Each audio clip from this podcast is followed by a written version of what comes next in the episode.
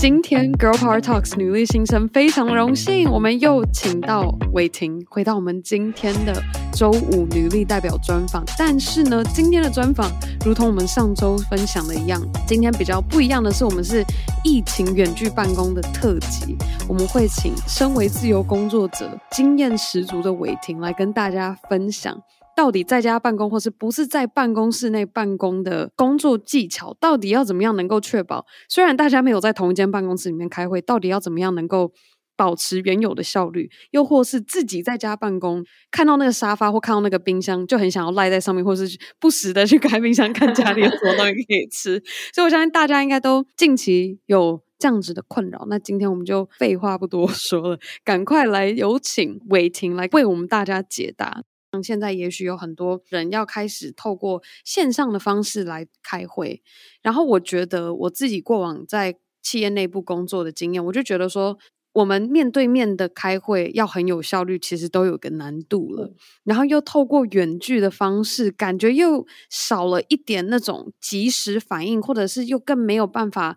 更抓得到说我们到底没有达到就是百分之百对应到的那个沟通，就有没有什么样的技巧或是什么样的方式可以等于是说，今天我们在开会的时候，如果我作为我是小主管，我要提案给我的大主管，我今天透过这样子远距的沟通的情况下，我要注意什么样的环节，或者有什么样的技巧可以帮助我达到最有效的沟通？我觉得要提升线上会议效率啊，有两个方法。第一个就是呢，一开始你就不要开那么多线上会议。我觉得会议本身过多的会议就是一个浪费时间，所以我都会尽可能减少所有的会议，就是。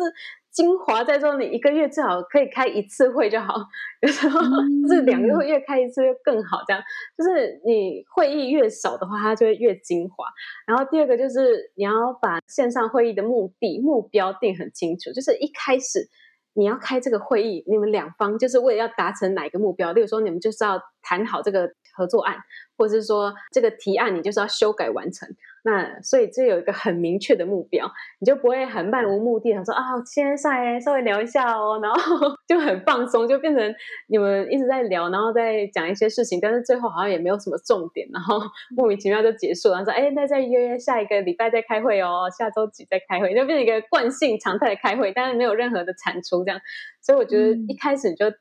定很明确说。会议的目标，最后的结果要产出什么，还蛮重要。然后第二个就是减少会议的次数，竭尽所能的减少。但我觉得出来当那个自由工作者之后，就很幸福的事，就不用开那么多很跟你无关的会了。就是以前可能大公司啊，你难免会有一些好像疑似跟你有关，但事实上其实你不会产生什么影响，就是对你，你是一个很少很小的关系人这样。所以。就是会觉得，哎，好像花了很多这种时间。但是如果你出来之后，你就可以极致的节省掉这些不必要的会议，那你就是很精准的去开会，这样明确的目标，知道说我们这个小时在线上做这件事情到底要达成的是什么。那现在我觉得比较有趣的是说，好，刚刚讲开会，然后好，我开完会了，我可能再倒一杯咖啡来，然后坐在可能我的书桌上或者是客厅的沙发上，准备坐下来要开始在做事。嗯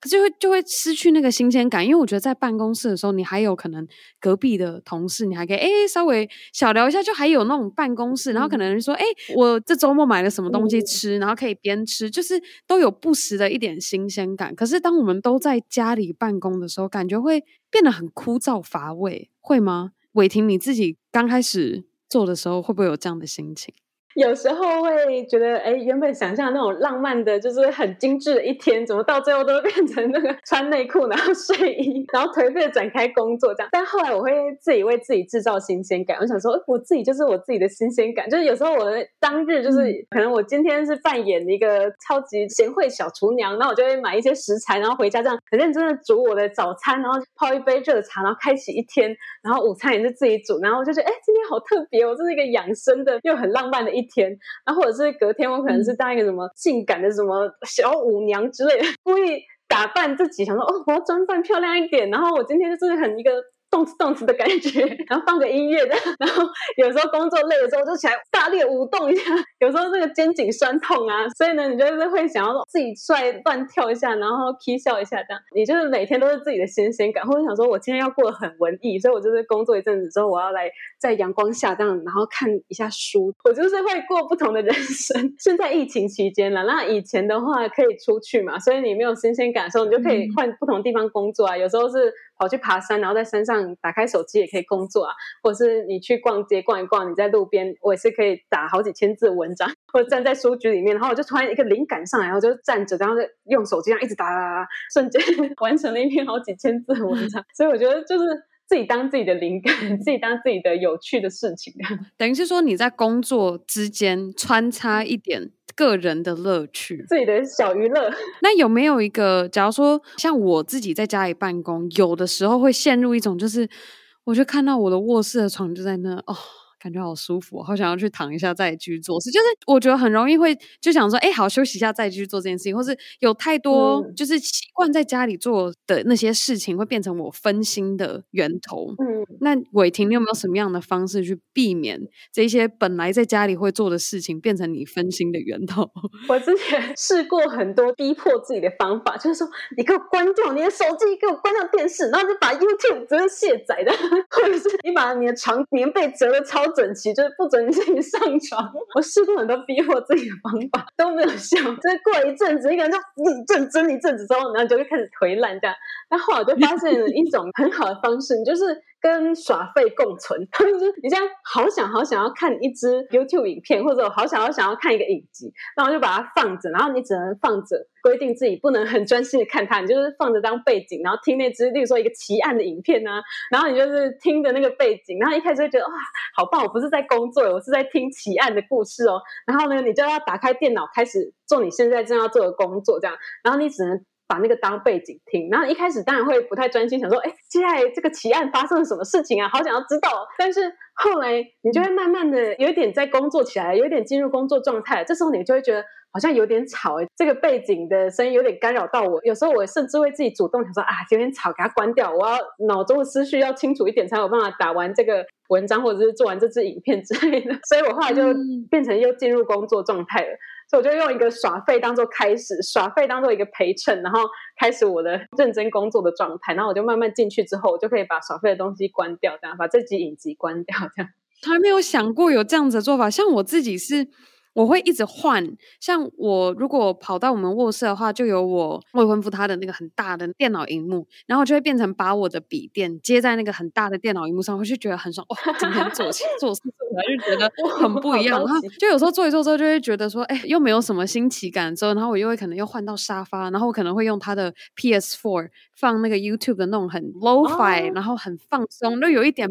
的那种音乐，然后就放，然后就坐在沙发那边这样做我的事情，好浪漫哦。对，所以我觉得你刚刚说的那个做法真的很有趣，就是你很想很想做的那一件事情，可是你同步的去做。除了 YouTube 之外，你有没有做其他的？有啊，我就是像吃东西，我想要吃这个东西，那我就约定自己一边吃一边工作，或者我想要看这个影集，但是我不能认真看，我就只能放那个影集当背景音乐，然后一边放影集一边工作。就总之。我不管想要做什么事情，我手边都一定要正在工作，然后就会发现好烦，我不能全心的做那件事情。但是我也不会觉得工作很痛苦，我会觉得，哎，我是一边在听一个我想要听的 YouTube，我想要看的影集，然后我不是在工作，嗯、然后莫名其妙我就，哎，好像进入工作状态嘞，开始觉得旁边的这个娱乐有点干扰，然后我就自己给它关掉，这样。所以有点像是诱导你很想要放空的大脑，以为你正在放空中，可是其实潜意识的你已经慢慢在进入工作的状态。把一个你喜欢的事情跟一个你觉得痛苦的事情加在一起，它就会变成一个好像是一个娱乐的感觉。嗯、今天或是接下来。这一周我也想要马上来尝试看看。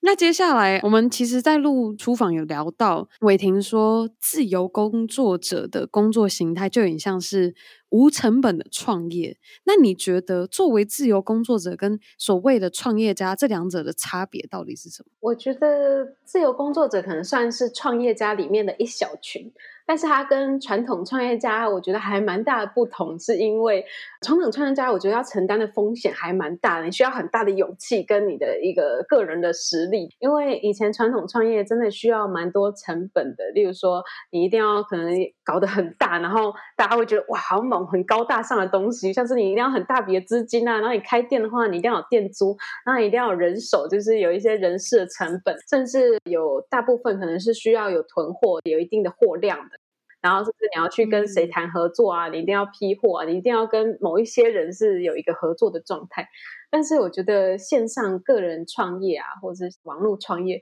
有一个我自己最喜欢的点，就是它的那个自由程度很大。那你一开始你一个人做也可以，你不一定一定要说，我我一定要好多个合作伙伴哦，然后我一定要怎么样搞得很大，有一大笔的资金。你其实可以零资金，然后你就自己开始在写文章啊，在网络上面 做创作内容啊，然后做你自己的产品啊，甚至你可以是。一些线上产品，像知识型的产品，像电子书啊，然后线上课程，它甚至是可以不用囤货的，它就是做完之后，它就一直在那边，让你不用买一批东西来囤在那边，然后没有人买的时候，你可能会觉得啊，完蛋了，怎么办？所以我觉得它很大的程度是每一个人都有机会开始，并不是是说你要有一个富爸爸，或者是说你说一开始的才华要超级有领导能力啊，这个企业家的才华。你其实是一个一般的有理想的，然后有想法的人，其实都可以开始做自己喜欢的事情。然后你可以以自己的专业，或者是以自己有热情的东西展开一个小小的事业。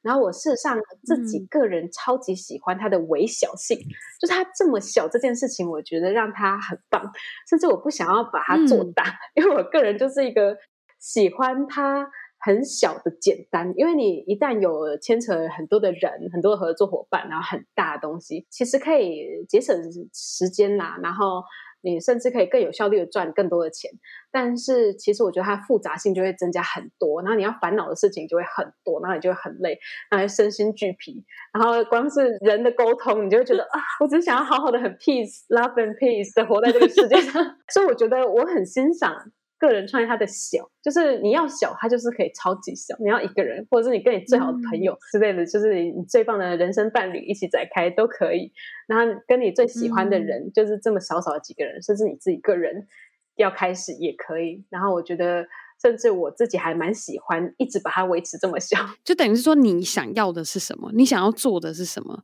假如说你想要达成那个愿景，你想要。去解决的那个问题、嗯、是确实是需要可能开发一个软体，然后可能需要有工程师，然后需要有行销团队去帮你做那一块，嗯、就是。你的梦想是那样子去做的话，那就对对对，就是可能传统观念想的那样子的创业家。但是现在很流行讲的网络创业，就是可能你像你刚刚讲的创业，个人创业，然后是以很小很小的性质开始起步的，嗯、就是等于是说压力跟成本不会那么大的创业模式，自由程度也很高。你不用对所有的人负责，你可能就是对你自己跟你的顾客负责。嗯、经营成一间公司的形式，真的是。要思考的性质跟层面真的非常非常的多，所以你刚刚伟霆一讲到说会身心俱疲，我觉得嗯，好像有点 有那种感觉。有那个才华的人 也是很棒，你就是有企业家才华就去做吧。但是像我的话，我是比较喜欢小而美，然后开心平静的生活这样。刚刚是比较广泛的在讨论说，好，我们现在到底。如果从办公室的形态转换到在家办公的形态，假如说你的心情上啊，或者是做事的方式的一些小技巧，那现在我觉得可以切入更深的是说，你当时真的第一年转型成为自由工作者的时候，你那时候是先求有再求好，还是说你觉得一开始就要设定好这样的标准？我觉得还是先求有再求好，因为毕竟人是需要生存的嘛。我当然鼓励大家有理想，我自己也是一个充满各种理想的人，就是比较浪漫梦想派的人。但是我觉得浪漫梦想都是建筑在你可以养活自己，然后你可以维持基本生活水平上。所以说，如果你下定决心，你以后就是要以这种自由的工作形态为业的话，那你就要有很大的心理准备，就是觉得说，哎，你可以要一开始前期要付出很大程度的努力和牺牲，因为它的确是一个很棒的工作形态，然后我也很推荐给大家，但并不代表它很简单，就它其实前期可以是非常非常困难的，所以我觉得一开始的话，你就要做好这个心理准备，你可能开始收入会不稳定，然后你说不定要做一个你并不是到那么喜欢的工作。然后来有一开始的顾客跟收入都是有可能，但是你可以一直不断的学习调整自己。例如说，你的专业提升了起来，然后你的人脉、你的口碑有了，那你当然就之后可以选案主了。这并不代表你要痛苦一辈子，就是说，哦，我接了一个痛苦案子之后，我一辈子这么痛苦下去。这个接案的好处就是说，你的案主有很多，你的收入管道有很多。所以你超级讨厌这个案子，你随时可以把它丢掉。说，哎，不好意思，我们就合作到现在哦，然后合作到这个结束，那我们就拜拜这样。然后你可以进到下一个你更喜欢的合作伙伴的专案里面去。所以我觉得它的自由程度还蛮高的，所以不用给自己那么大的限制跟压力。嗯，然后你一开始的确是先求有再求好，因为你要养活自己嘛。但是你后来能力提升起来了，然后甚至你案源多起来之后，你就有很大的实力，你可以去说话，然后你可以去筛选案子啊，筛选工作内容，筛选你合作的对象，甚至可以去跟他做很多的收入上面的谈判，或者是说合作方式上面的沟通。其实。都是我觉得还蛮实力说话，就是你有实力，你就可以做超级自由的 自由工作者。嗯、但是你一开始如果你不把自己充实起来，你当然就是永远会觉得，哎，我怎么永远一直在打零工啊？然后我永远都是一直在穷忙这样子，然后每天都工作很晚很累。那为什么我的薪水又一直这么低？那我不如回去上班。所以我觉得就是你自己要去调整，然后一直一直有提升自己感觉。这样，那你一般像假如说。准备做提案，就自己投履历去争取到这个远距工作的机会之外，接下来你应该要做好的准备是什么？为你第一个 call 跟业主见面认识的时候，我以前比较多是自己主动投履历，那到现在就是会希望是以被动接案为主，比较常是靠就是人脉啊，或者是说以前的口碑啊，或者说我经营自己的个人品牌的网站来的顾客比较多。那我觉得你第一次要跟这位顾客面谈的时候，你就是一个全新的人，对他来讲，他也是有点既期待又怕受伤害。所以说，你一定要让他可以完全的信任、相信你的专业，然后最好是他会有点喜欢你这个人。所以你基本的功课一定要做好，就是知道这个公司、这个企业或者甚至这个个人、这个组织，他真的需要你做的事是什么，然后他最迫切的痛点在哪里，然后你可以帮助到他，以你的。才能，你的能力，你可以为他带来的最大价值是什么？你自己要先去大概想一下，然后想好之后呢，你可以事先想好那些价格啊、合作方式，然后甚至你可以接受的预算的 range。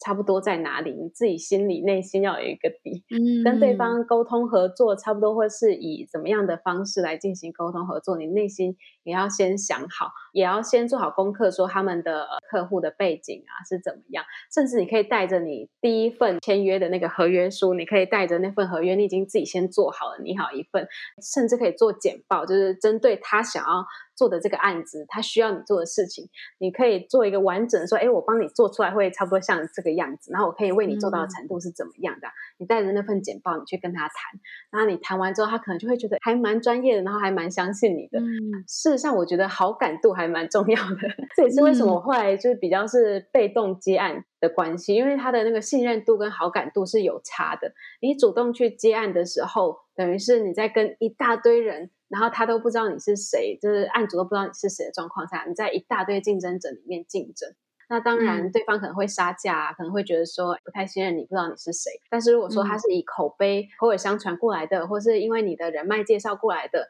或者是他是看到了你的网站、你的作品，然后他看到你自己在经营个人品牌过来的话，他事先对你有一定程度的了解，他可能是欣赏你这个人的为人呐、然后或者是觉得说，哎，你这个人做的东西，你这人写的文章、做的内容，他很喜欢。所以呢，他过来的相对之下，他就有对你有一定程度的喜欢跟信任。那这样来的顾客的话，我们互相了解的程度也会比较深。这样，当然，我觉得你也要有心理准备，要觉得说我已经准备好，我要用很大的耐心、很大的专业的态度去面对，去说服对方说为什么他需要你，那他为什么你是做这个案子的最好的人选？这样子，因为。有一些人啊，就会觉得说 价格谈不拢啊，或者是觉得说，哎，他这样是不是不尊重我的专业？为什么用这么低的价格？那他一生气，他就觉得我不要干了，那这个就谈不拢，那我们就破局，然后拜拜这样子，不要浪费彼此的时间。嗯、有些人会很硬这样子，那我是觉得没有必要，因为既然人家愿意跟你谈。而且甚至还谈到了价格，那就表示成交的几率是很高的，因为谈到价格已经算算是最后一步了。甚至你在做销售的时候，其实人家会问价格，就表示他有蛮大程度，他其实是感兴趣的，他其实想买。嗯、所以我觉得在这个时候，你要自己成熟，就是圆融一点，然后你要有那个责任，觉得说，哎、呃，你是这间艺人公司的老板，你就是有义务跟对方解释，然后你就是有责任去。告诉对方，让对方明白，因为你是专家，你才是。例如说，我在做行销，我才是行销领域的专家。那对方这个案主，他可能是一个老板，他可能是一个其他领域的从业工作者，他当然不懂行销的事情，那他当然也不会知道其中的价值。所以你就是有责任去告诉他，为什么这件事情有这个价值，那为什么可以为你带来这么这么多的一些好处跟帮助，这样子。所以你其实有耐心的说服给对方听的话。第一次的面谈，其实应该会还蛮和乐的，蛮开心的，然后很容易，就是很长。第一次可能就是相谈甚欢，然后不小心就签约了，然后不小心就 很开心的一直做下去了这样。然后事实上，你第一次面谈，你带着合约去的话，很大的机会你会成功，因为你可以现场跟他看合约，他觉得不喜欢的地方，你们马上沟通，马上可以改，然后你回去之后再寄新的合约给他，所以你的沟通效率是很及时，你也知道对方真的在犹疑。犹豫的是什么点？那你可以马上修正，嗯、甚至当天他觉得没什么问题，你们就直接就可以签下去了。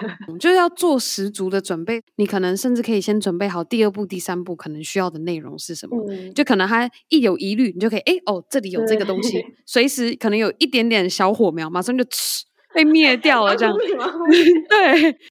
那你说提升自己的感觉有没有基准点来看？假如说是我的接案量已经到多少的程度，还是说我的接到的这个案子的大小来作为一个个人衡量说，说 OK，我的实力到我可以来谈，等于是说你要有什么样的筹码，然后接下来定制出那个案子的水准跟水平，你会怎么样去衡量？我觉得筹码这一方面你要考量你对顾客可以带来多大的价值。你可以对他带来多大的贡献？那另一方面，你考量的是说，我自己的话，我自己的收入组合规划是不是我少了这个组合，我少了这个收入，其他的收入还是继续运行的话，我生活不会受到影响，然后我不会饿死，我不会有一餐没一餐。那你自己心境上面其实是有勇敢的感觉，很有那个勇气，所以你就不会。被一些讨厌的案主啊，或者是不喜欢的工作内容给制约住，这样子。然后你甚至你有一定的基本的生活所需的勇敢基金的一个存款，一定程度的积蓄，所以你就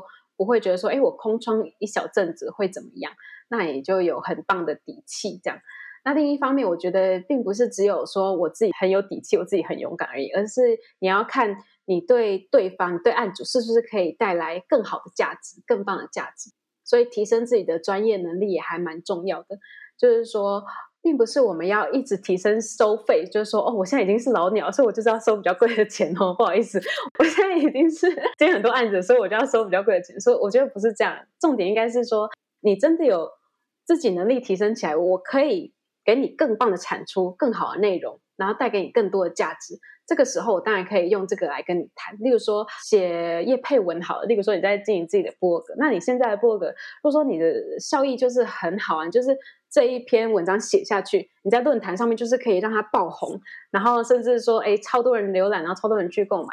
那甚至你在社群上面，你可能有很多人追踪啊，那你是不是之后你要提高价格？当然很有说话余地，因为你的确你可以为对方带来的帮助是更高的。或者是说，你以前刚开始当片师，开始剪辑影片的时候，那你可能一开始只能剪出这种水平的影片，可能不是很完整，就大概有出来一个雏形的影片这样。那你当然收比较低的钱，这个合理。但是你现在实力已经慢慢提升，你可以剪出一个很精致，然后节奏很棒的影片，那你当然可以收费提高，然后就降低你自己的工作量，自己的生活水平也会更好，因为你等于是用值，然后去质量。就是你你的品质是越来越好，嗯、你就可以接比较少的案子，然后做的比较精致，然后收费也比较高。但是你不用用你的时间跟你的劳力，然后去换取这些比较高的收入。这样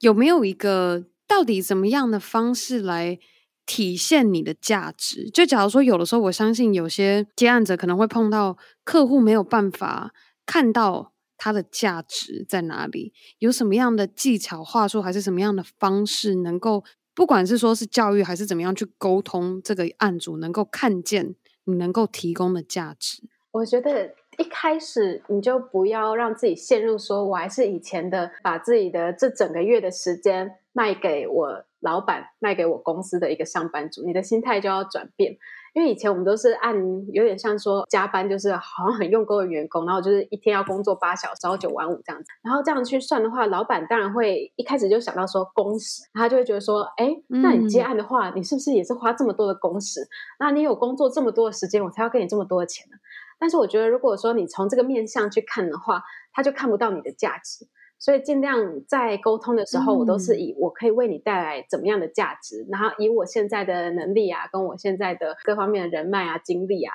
那我可以为你做到什么样的程度，然后对你可以有带来哪一些的帮助，这样子。以这个角度去谈，而不是去讲说哦，我工时要工作哦，我为了写这篇文章，我要做好几个小时，写一整天，那说不定我可能几个小时我就写好了，嗯、那。这个就是我跟其他接案者不同的地方，这是我很努力的精进我这方面的实力，对不对？那这个如果你硬要用工时谈的话，那是不是变成一个很有经验的接案者？那反而他工时只要三小时就可以写完这篇文章，然后另外一个可能要写一整天，然后写出一个品质说不定没有另外这个人好的文章，他写一整天，他的工时比较长，那他是不是收入还比这位有经验的接案者还要高？所以我觉得这个还不太合理，所以我们。一开始应该要调整一下我们的那个想法，就是以前是觉得我是卖时间，嗯、但是我现在变成调整过来，我希望去沟通的是说我卖我的专业，然后。然后我卖我给你的价值，这样，所以我谈的都会比较是价值的这一块，但、嗯、也不能很虚的讲，就是 举个例子好了，就是要怎么比较实际的讲 说价值，让顾客知道，嗯、因为这是我们的责任嘛。就像以前呢、啊，有一位顾客，那他可能不是恶意，但是他的确就是觉得说，做社群行销，那你就是小编，那你就是贴贴文，那不是很简单吗？那一篇文章可能你就写个几百字啊，然后你就配一个简单的一个小图片啊，那你就 po 上去啦，那你每天可以，说不定可以。好多篇，那你就按字算啊，就可能一个字多少钱，一个字一块钱，一个字两块钱。啊、一篇文章可能三四百字，那可能就是三四百块，或者是得快一千块这样。然后有时候有些人就会直接爆气，就会觉得说啊，你是不是不尊重我们这社群行销的专业？这样，但是我就是一个很 peace 的人，所以我真的会好好的去跟对方沟通说。其实社群行销，我们现在看到的像什么之前很红的全联小编啊，就是各个企业的小编，他们可以做到这样。他们其实是一整个团队在做。他的设计有设计师，做图片的话是平面设计师嘛，然后做影片的话，他可能有剪辑师。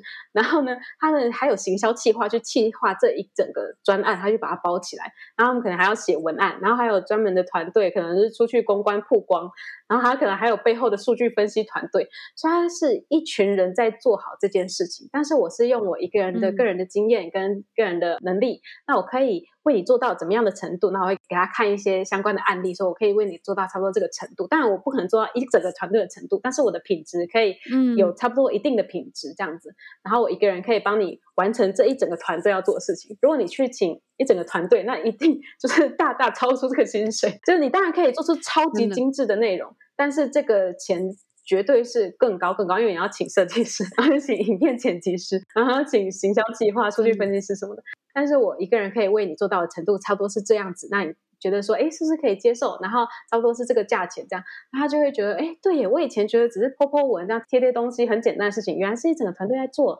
那原来要做到这样的品质跟这样的品质，当然会有不同的收费这样。然后他可能越来越能理解，他也可以有点了解到说，哎，行销这个专业啊，或者说社群。营销这个专业他在做什么这样子，然后我觉得对双方来讲都很好，嗯、就会变得很你情我愿的一个买卖，然后对方也会很感谢你说，哎，你就是一个人，然后帮我做到这个程度的品质，然后我就很满意、很喜欢这样，然后你们合作起来会很愉快，然后你也会很热血说，哦，对，他这么信任我，我一定要帮他做得很好这样子。所以有点像是有的时候我们自己本身是那个领域的人，会觉得把它看作这是一个理所当然，你怎么会不知道？做这件事情 要背后要做多少事情，然后你居然可以跟我开这样子，就是 因为我们太理所当然，大家都知道这样子的观念，然后突然有人不知道，你就会觉得说这个人是异次元还是哪里来的，居然不懂什么的。所以我觉得你刚刚讲那一点哈，就是你很有耐心的去让他知道说为什么，也不是说他不合理，嗯、而是也许他只是不知道不清楚，对对对，然后你把他明确的比较出来，然后让他知道说，那我这样子给你去做选择，要能够做到这样，其实是需要以这样子的方案去做。那如果是这样跟我合作的话，你可以是做到这样子的方案。那别人说让他去衡量说，嗯、那那就让你去选择，你要你想要。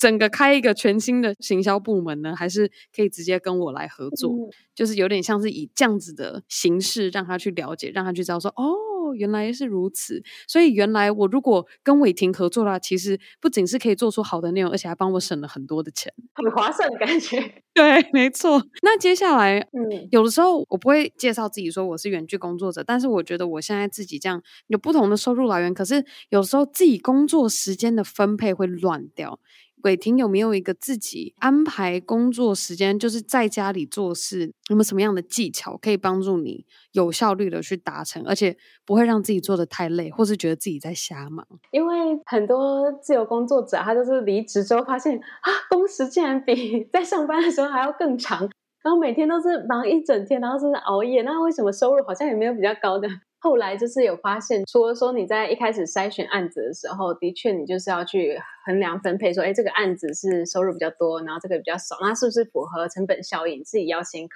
量。然后另外就是安排时间上啊，就会觉得说，哎，我要先知道每一个要做的事情，先把它内心有一个分类，哪一个是比较超级重要，然后又紧急的，那我就是一定什么之前要做，我会把它的 deadline 先大概写出来，然后自己心里有一个底。所以说重要紧急就是一定什么时候要出来的，我就会赶快先做。嗯、然后其他的话呢，我就可能后面一点再做这样子，然后自己有一个分配。以前我都是被案主教育说他的时间是怎么样。然后我要配合怎么样？那我现在变成是我会去跟对方沟通，因为我会发现说对方会很急迫的要一直找到你，那其实是因为你没有给对方足够的信任感，也不能怪他。就有的案子会觉得说，我要随时随地传个讯息，你要马上回我。然后呢，我要三分钟就打给你，你三分钟内一定要给我接起来，然后回电之类的。那我就觉得，我既然离职之后自己出来独立工作，我就是要追求自由。那我为什么我还不能安排我的什么时候要做什么事情这样子？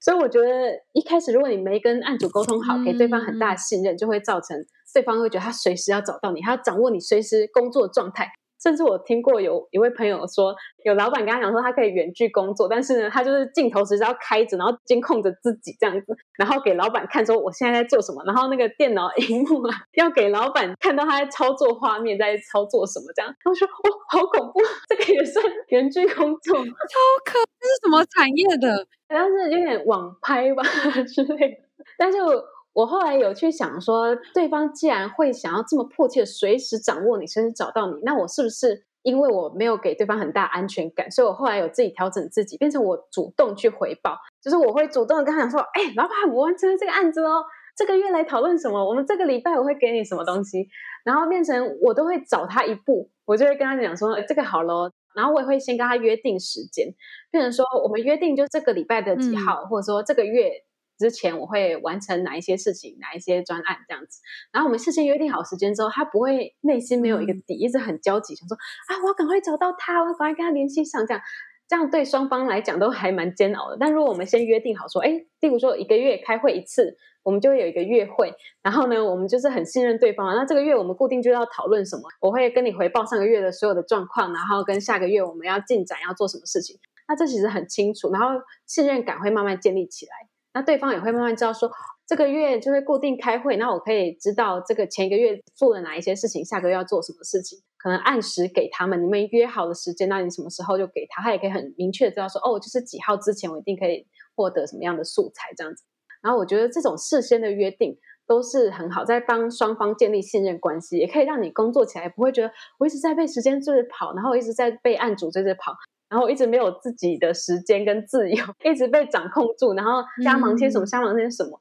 你可以很明确的掌握彼此的时间，然后对彼此都是一种节省时间。就像我有一位案主，他就是很好，以前都 当面见面开会，然后后来到我们就是真的很熟，信任对方，他就是。自己主动提出说：“哎呀，你就是在家视讯会议就好还是省跑了这一趟吼。”这样，然后现在疫情期间你都继续线上开会，这样，甚至他有时候还会不太想要开会，想：“哎，那你就寄那个报告给我就好了。”就是彼此的信任感会越来越高，这样子，就是搭建你跟案主之间的信任非常的重要，不仅是可以让你工作可以感觉是远距自由工作者那般的自由，然后也可以让你们整体工作进度跟效率上来讲可以达到更好的搭配。对，你就是主动回报，然后主动去跟他定时间，这样子你就可以掌握自己的时间。如果你都是被动的，你就是不能掌控自己的时间，你就是一直被别人的时间表追着跑。但如果你自己主动定出时间表，然后去跟对方谈好。你就是按着自己的步调，你可以很悠闲的做。刚刚已经听到，我觉得这是已经一定经验的自由工作者会磨出来的这样子的观念跟技巧。那如果接下来下一步想要谈长期合作的案子，嗯，有没有什么样的方式可以帮助你去谈到说，哎，今天我们不是只是单纯说这一次这个案子结束就没了，而是一个比较长期合作，可以是比较稳定的。我觉得谈长期案子。一开始你的心态就是你要把那个案子当成你的毕生作品，就觉得说，哎，这个东西就代表我，这个作品就代表我。你要想说，这个案子就是一旦他相信你，给你做之后，你就要把它当成你的代表作。然后把它做得非常的完美，这样子。然后这个时候你把它做完美之后，你就有谈判的筹码了。比如说在你结案的时候啊，那时候案主一定是超级信任你，然后喜欢你的产出，觉得说很感谢你，然后做的很棒。那他已经对你有一定程度的好感跟信任。然后这时候如果他刚好你们聊到，然后发现说，哎，他有一些相关的需求，他是长期的就要一直配合的需求，甚至你可以主动去询问，那你就可以自己毛遂自荐说，那既然我们这次合作很愉快，那是不是之后有这方面的需求？那我现在有长期在接案啊，然后我都是做哪？方面帮你做到哪样的程度？这样，那我们是不是可以变成长期的配合啊？然后可能合约就修改下去了，就变成长期合约。这个是一个时间点，就是在结案的时间点，你可以趁机去谈，然后你把那个案子做得很好，这样。然后第二个时间点就是你一开始在还没接下这个案子，在签约之前。你就先谈，当然这个时候还没有成果，还没有那个成品，信任度可能没有那么高，但是你还是可以挑战看看，嗯、因为有时候大家都想要节省时间成本，因为他要去一直在那边找人呢、啊，都是花心力，然后花时间、花金钱，所以一开始他也很想要省时省力。嗯所以，如果说你一开始聊的时候都相谈甚欢，然后呢也谈得很不错，对方也觉得说，哎，你好像是专业度他很欣赏的话，那你其实可以进一步稍微的询问一下，说，哎，这个相关的案子啊，或者是说有没有相关。我可以做的东西这样子，然后你可以了解说，哦，对方需要什么东西，然后有哪些事情是需要长期外包配合的。那你知道之后，你就可以主动提出，我可以帮你做，或者说这件事情我们可以谈成长期合约，甚至你一开始准备两份合约去谈，就第一次面谈，就是一份是短期合约，然后一份是长期合约，因为我们就是。越快给他签下去就越好，所以呢，你就两份合约都备好。如果双方谈得很开心，然后对方也有意愿，就是说，哎，长期合约更好啊，不用重新面谈一次啊，然后那么费力，那这样当然很好，你就直接签成长期合约，然后就长期配合下去。而且有时候你可以去让案主放心说，这个虽然是一份长期合约，但是它上面是有写说，我们随时双方都可以合意终止合作，这样其实对方是蛮安心的，因为他如果这个月或下一月。他觉得，哎，做的好像不是他喜欢的，他想要，他也可以跟你终止合作，并不是说你签了一个长期合约，那就一辈子就 一定要跟这个接案者合作下去了。他其实是一个说，我是长期需要的，然后你也是长期有在接案的，那我们就一起合作，那我们可以一直走下去。但是如果中间有什么，我们觉得，哎。不适合继续合作，我们当然双方也随时可以终止。这样子的话，对双方来讲都还蛮好的。刚除了这一个条款之外，我们刚讲到合约这件事情，所以我觉得想要抽出一个问题是说，有没有哪几个合约上的条款是很重要、必须要有的？我觉得啊，合约啊，因为我也不是法律的专家，所以我只能以我的经验稍微分享一下。如果来更专业的，可能就要问法务相关的朋友。那我的话，我觉得以前都会觉得合约那是不是照着那个模板，然后就写一些很死的条文就好。我不太会注意说工作的详细的内容一定要写上去啊，或时程一定要定得很细这样。嗯但是后来我有发现，你写上去比较好，就是详细你要帮他做到什么样的程度。嗯、例如说，你剪一支影片，有可能你们一开始谈的只是说超简单的，你就只要剪接出来，不用上字幕就可以上去了。一开始口头谈是这样子，那你合约可能也只有写说影片剪辑。可是到后来，可能案主忘记了，或者他觉得，哎，其他人都有上字幕，为什么我们家的不能上字幕啊？然后就会跟你讲说。那是不是我们应该要上字幕？那这时候你就是百口莫辩，对不对？那如果这个时候有一个合约，那你们写的很清楚说，说当初是讲好说影片，然后是做到什么样什么样的程度哦，收什么样的钱，然后什么时候完成这样，时程也写的很清楚。这个时候拿出来，当然你不是要很硬的跟对方吵说，嗯、你看这个合约这样很凶，而是说你们有一个依据，嗯、然后这时候你就可以很心平气和的说，哎，不好意思哦，那当初我们可能合意的是这样子，然后你也可以。像我们当初合约说的这样，然后传给他看，然后我们之后调整的话也可以，那可能就会着收上字幕的费用啊之类的，就可能有一个互相保障的机制。嗯、那其实对案主方面也是一个保障，他不会觉得说，哎，这个接案者怎么一开始答应我这个事情，然后最后他没办法做到。所以我觉得把合约定细一点，然后讲细一点的话，对双方一开始的沟通是好处，就是他可以理解说你帮他做到的是哪一些哪一些部分。然后两方都很清楚，就是他可以获得什么，然后你要为他做什么。然后之后如果后来有什么问题，或者是双方有任何一方忘记做到什么事情，那其实都可以拿出来重新复习一下合约啊，原来有这件事情啊，所以写得越细越好，甚至。影片长度到底是多长？最好也要一清二楚。就说，哎，做好一支影片就一直加，一直加，或者有一个合作备忘录啊，就是说详细是怎么样。太好了，我觉得今天呢，光是听伟霆分享了这么多，真的非常的丰富，而且我也学到了很多。那最后想要用最后一题来总结，伟霆，你觉得身为一个自由工作者，到底要怎么样能够真正达到自由又快乐的自由工作者？有没有几个要点可以分享给我们现在正在收听的听众？我觉得是你真的要全面的有办法掌握你的身心的自由，你才算是真正的自由，并不是说哦，我现在叫做自由工作者，然后我现在就很自由。那也有很多自由工作者，多的是那种过得比上班的时候还要痛苦不自由的人。所以我觉得，一方面是你要知道你的实力在哪边，然后你的收入在哪边，跟你的生活水平，跟你开出来的价格都是要可以对应上的。就例如说，你的生活水平如果一直说我赚了更多的钱，然后接案收入更提高，然后我生活水平就一直提高，一直提高，那你这样子也要花更多的钱，那就永无止境的一直在工作轮回里面，永远都没办法获得真正的自由。但是如果说你很知道哪样的生活是你真正要的，你可以获得很平静、很开心，然后也很富足的生活，但是这个水平就是一直维持着这样子。你就不用用很多的金钱去买快乐，然后最后你再花更多的时间，然后跟精力在接案子，然后把自己搞死。所以你可以过得内心很平静，然后你内心的平静就是真正的自由，因为你已经拥有了所有你想要的东西，你觉得你生活里面真正需要的东西，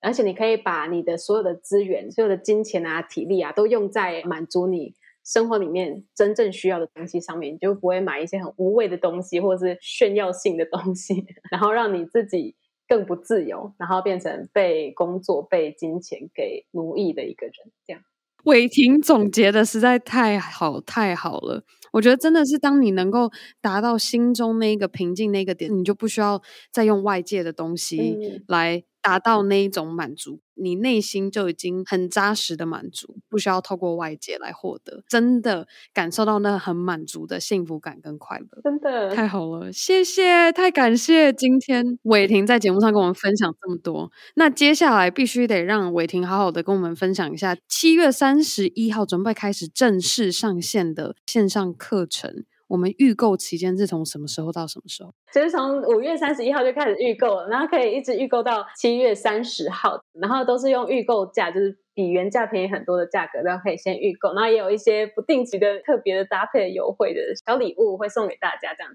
然后七月三十一号的话，就是正式在线上见。然后如果想要找相关的课程资讯啊，可以搜寻十三堂接案必修课这样子。然后也可以到野放上班族的各大平台，其实你都可以找到相关的资讯。那我在 Facebook、YouTube、IG，然后跟自己的官网上面搜寻“野放上班族”都可以找到我。主要就是官网上面会有的线上课程详细资讯跟购买的连结。那如果觉得想要展开这种比较自由的工作形态，然后你真的不知道要怎么做的朋友，欢迎可以来看看。太好了，谢谢伟霆。谢谢。然后有兴趣的各位千万不要忘记刚刚伟霆所讲的所有的连结，我们通通都会放在我们今天节目的资讯栏中。好，那我们今天这一集疫情远距工作的特辑专辑就到这告一个段落，我们先跟大家说拜拜。拜拜。